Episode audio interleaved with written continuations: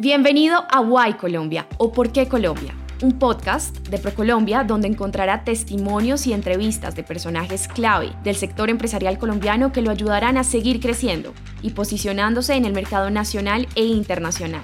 En este episodio presentamos Tendencias para la industria maíz. Hoy estamos con Eduardo Chaillo, presidente de Global Meetings and Tourism Specialist LLC y director regional para América Latina de Maritz Global Events. Bienvenido Eduardo y muchas gracias por acompañarnos en este espacio. Para comenzar, quisiera que habláramos de la importancia de la industria maíz en el país. De acuerdo con un estudio hecho en conjunto entre STA Consultores y ProColombia, la contribución al PIB colombiano por parte de esta industria en 2018 fue de 2.451 millones de dólares. Teniendo en cuenta este importante aporte, ¿cuál será el rol de la industria en la reactivación económica de Colombia? Muchas gracias por la pregunta, María Paula. Fíjate que eh, fue muy revelador el resultado de ese estudio, precisamente por lo que comentas, la derrama, la cantidad de cuartos ocupados, la cantidad de empleos que se genera y todo el beneficio económico que va mucho más allá del sector de hospitalidad, porque en el caso de las reuniones, pues se emplean otro tipo de prestadores de servicios que hace que la derrama eh, por concepto de reuniones que se celebran en las ciudades o los destinos del país, llegue a mucho más colombianos, lo cual es una muy buena noticia en términos económicos. Sin embargo, me parece que el beneficio de las reuniones, y también quedó de manifiesto por ahí alguna parte del estudio, es, eh, va más allá de lo económico, eh, porque a través de las reuniones se importa conocimiento, y se logran eh, conexiones que antes no había. Me parece que en esta etapa de reactivación que está viviendo la, el mundo y que vendrá seguramente para nuestro sector turismo y de reuniones, las reuniones aportan un ambiente controlado, por ejemplo. Eh, eh, se aplican estrictas medidas de bioseguridad e higiene porque están organizadas por especialistas, por, expertos en logística, por gente que está acostumbrada a manejar crisis. Y entonces sería muy bueno que los gobiernos empiecen a distinguir entre eventos masivos y reuniones eh, profesionales, como son las que nos estamos refiriendo, congresos, convenciones, exposiciones, incentivos se tiene siempre, el organizador tiene comunicación con el participante antes, durante, después, entonces tiene oportunidad de, pues, de medir qué está pasando con él y de aplicar muy bien estos protocolos. Las reuniones también facilitan ejercicios de renovación, creatividad, reinvención en muchos sectores. Entonces, eh, no podemos vernos eh, endógenamente como nada más cómo vamos a recuperar nosotros sino entender cómo a través de las reuniones se pueden recuperar otros sectores económicos, académicos, científicos de las ciudades, porque es una industria multisectorial y que además permite que esos sectores, te digo, de diferentes mercados verticales, etcétera, industrias, eh, tengan posibilidad de escuchar diferentes perspectivas para ampliar su visión a través de foros, de seminarios, de reuniones, de convenciones facilitan intercambios que conducen a nuevas relaciones, actividades comerciales. Si las empresas quieren diversificar y modificar su modelo de negocio, porque se interrumpieron las cadenas de suministro, disminuyó la capacidad de consumo, creo que son las reuniones las que pueden ayudar con esa dinamización o reactivación de la misma. Eh, por otro lado, también las reuniones son laboratorio de políticas públicas en donde se prueban diferentes modelos en ambientes contenidos, seguros, antes de implementarlos masivamente. Eh, el legado, además de las reuniones, tiene que ver también con la atracción de talento, por ejemplo. Eh, mucha gente que llega a través de las reuniones puede ser eh, contratada o conectada o hacer negocios con la propia comunidad receptiva de las ciudades, en este caso de Colombia.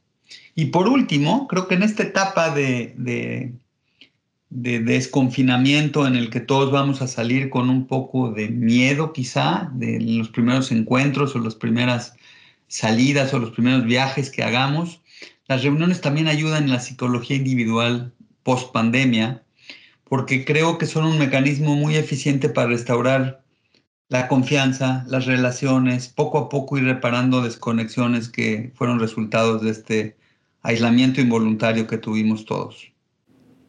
Eduardo, entonces estamos hablando de que ese rol de la industria maíz en la reactivación económica sería fundamental por diferentes aspectos. Usted bien lo menciona, psicología individual, atracción de talento, políticas públicas, desarrollo también a otras industrias y un punto ahí muy importante es el de los espacios controlados. A propósito de este último aspecto, sabemos que hace poco se desarrolló el World Meetings Forum en México y que usted pudo asistir.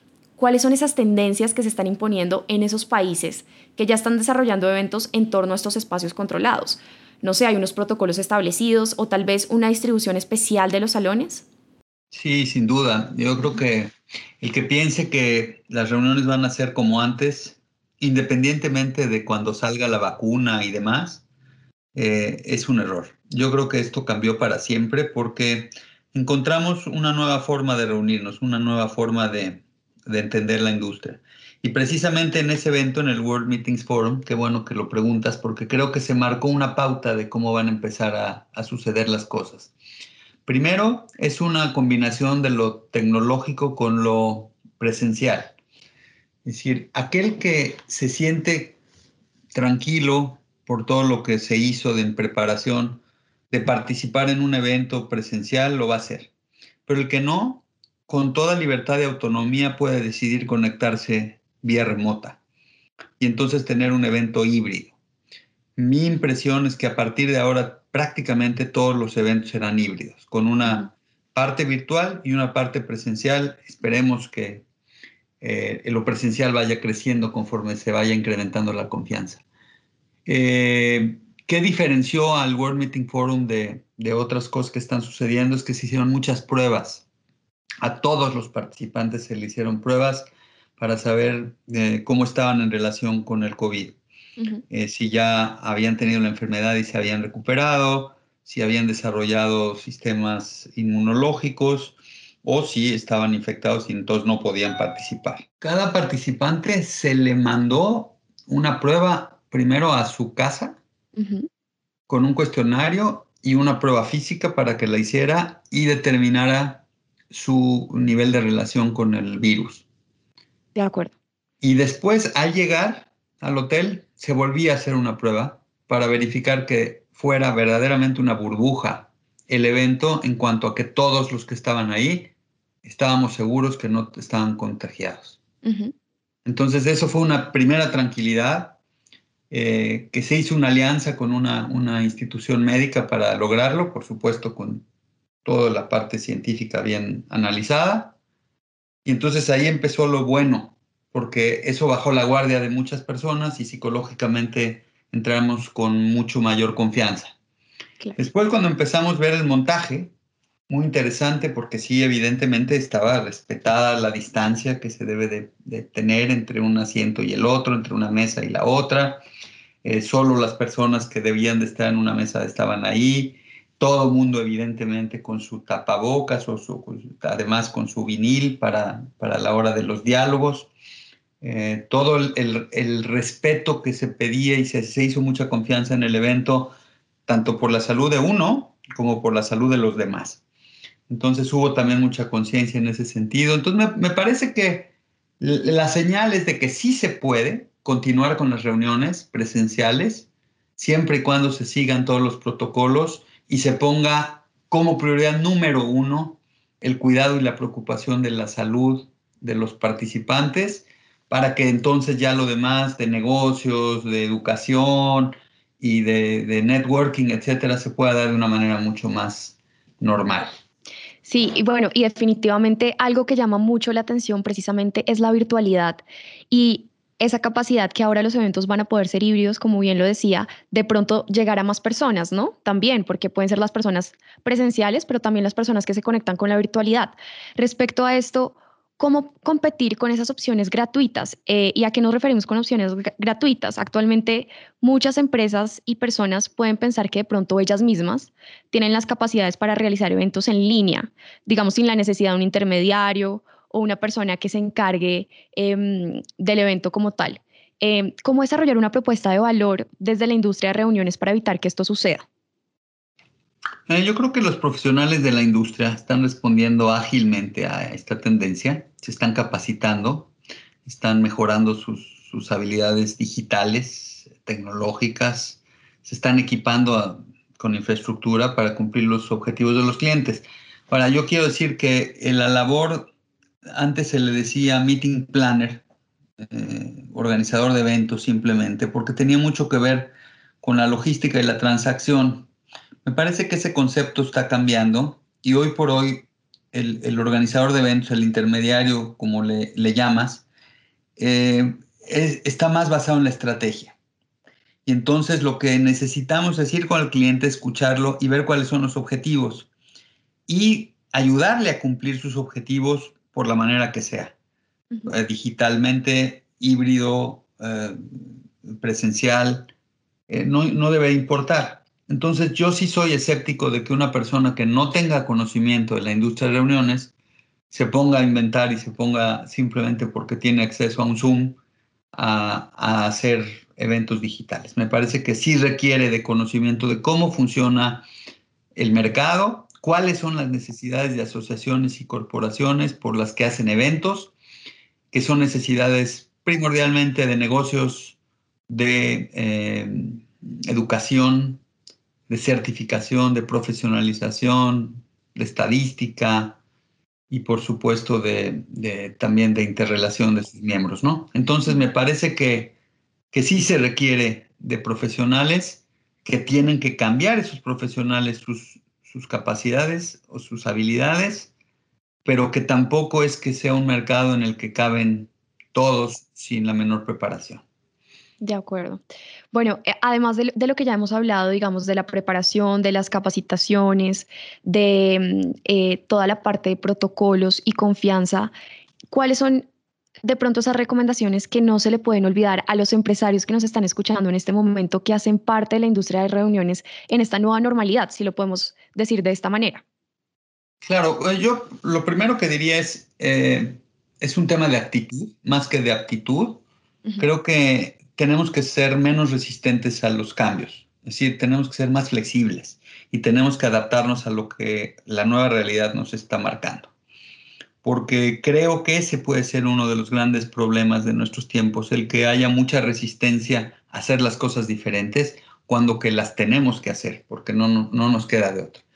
Entonces, evidentemente va a haber costos, eh, va a haber necesidad de actualizarnos en muchas materias, va a haber que cambiar nuestra mentalidad de cómo venimos haciendo las cosas, pero al final yo creo que vamos a salir más fortalecidos, vamos a haber aprendido de los demás. Eso es algo muy importante que yo recomiendo a todos los miembros de la industria, que, abramos la, mente, qué pasó en Asia, qué pasó en Europa, qué pasó en Norteamérica eh, en términos de, de esta etapa y cómo se están reabriendo los negocios en cada uno de esos lugares cómo se debe de dar la colaboración en las ciudades, en los destinos que tienen que ver con, reuniones, cómo se deben de implementar los protocolos, pero no solo implementar sector por sector, sino cómo se deben de armonizar todos ellos. Eh, ver a la tecnología como aliado, no como un competidor, nos puede ayudar mucho por lo pronto a cumplir con todos estos objetivos cambiar, ya lo decía yo un poco, esa visión de solo logística y de montaje y de, transporte y registro a un poquito más allá de la estrategia de ayudar a la gente, a las empresas y a las asociaciones a llegar a donde quieren llegar.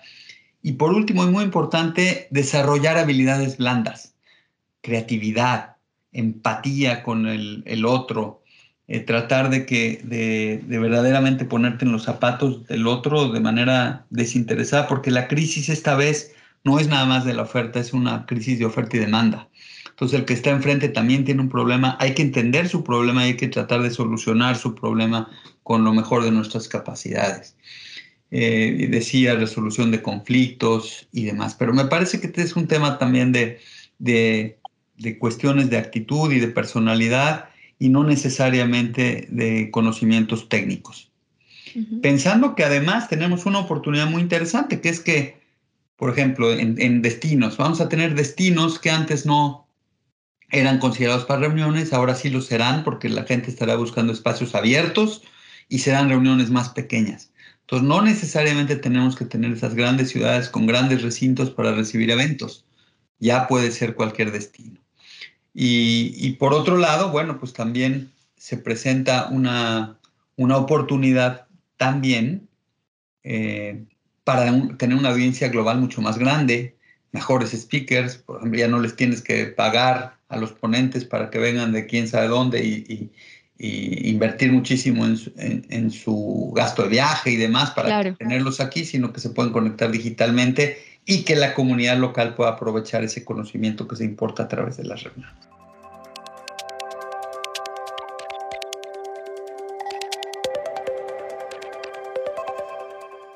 Bueno, Eduardo, y para terminar, sabemos que han venido trabajando conjuntamente con ProColombia en estos últimos días.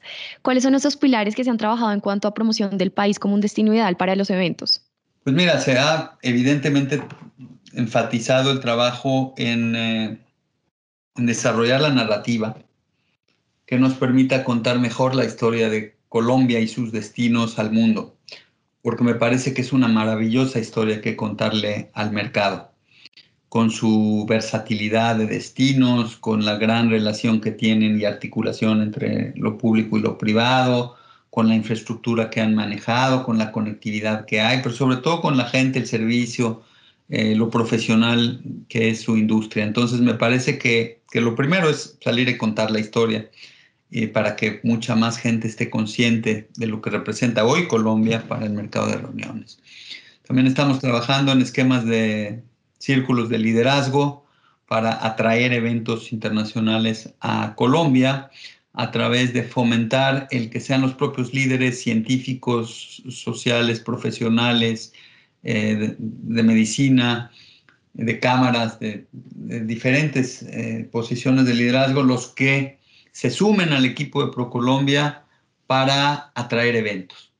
que, se les den las herramientas a los ciudadanos, a los embajadores, a los líderes en diferentes eh, campos para que ellos sean los que levanten la mano y si tienen una posición de, de, influencia en un consejo directivo, por ejemplo, de una asociación internacional, pues que ellos digan, tráiganse el evento a Colombia y tengamos una mucho mayor eh, cobertura en términos de quién está levantando la mano y quién está promoviendo el país con ese orgullo que caracteriza a los colombianos. Trabajando mucho en involucramiento comunitario, en hacer que los buros de convenciones participen en prácticamente todo lo que ProColombia está haciendo en el mercado y en utilizar muy bien todos esos recursos que tienen en el extranjero con sus oficinas de promoción que son maravillosas y que tienen la ventaja comparativa con otros países, de que en una misma institución pueden trabajar transversalmente eh, en atracción de inversión, de exportaciones, promoción de la marca Colombia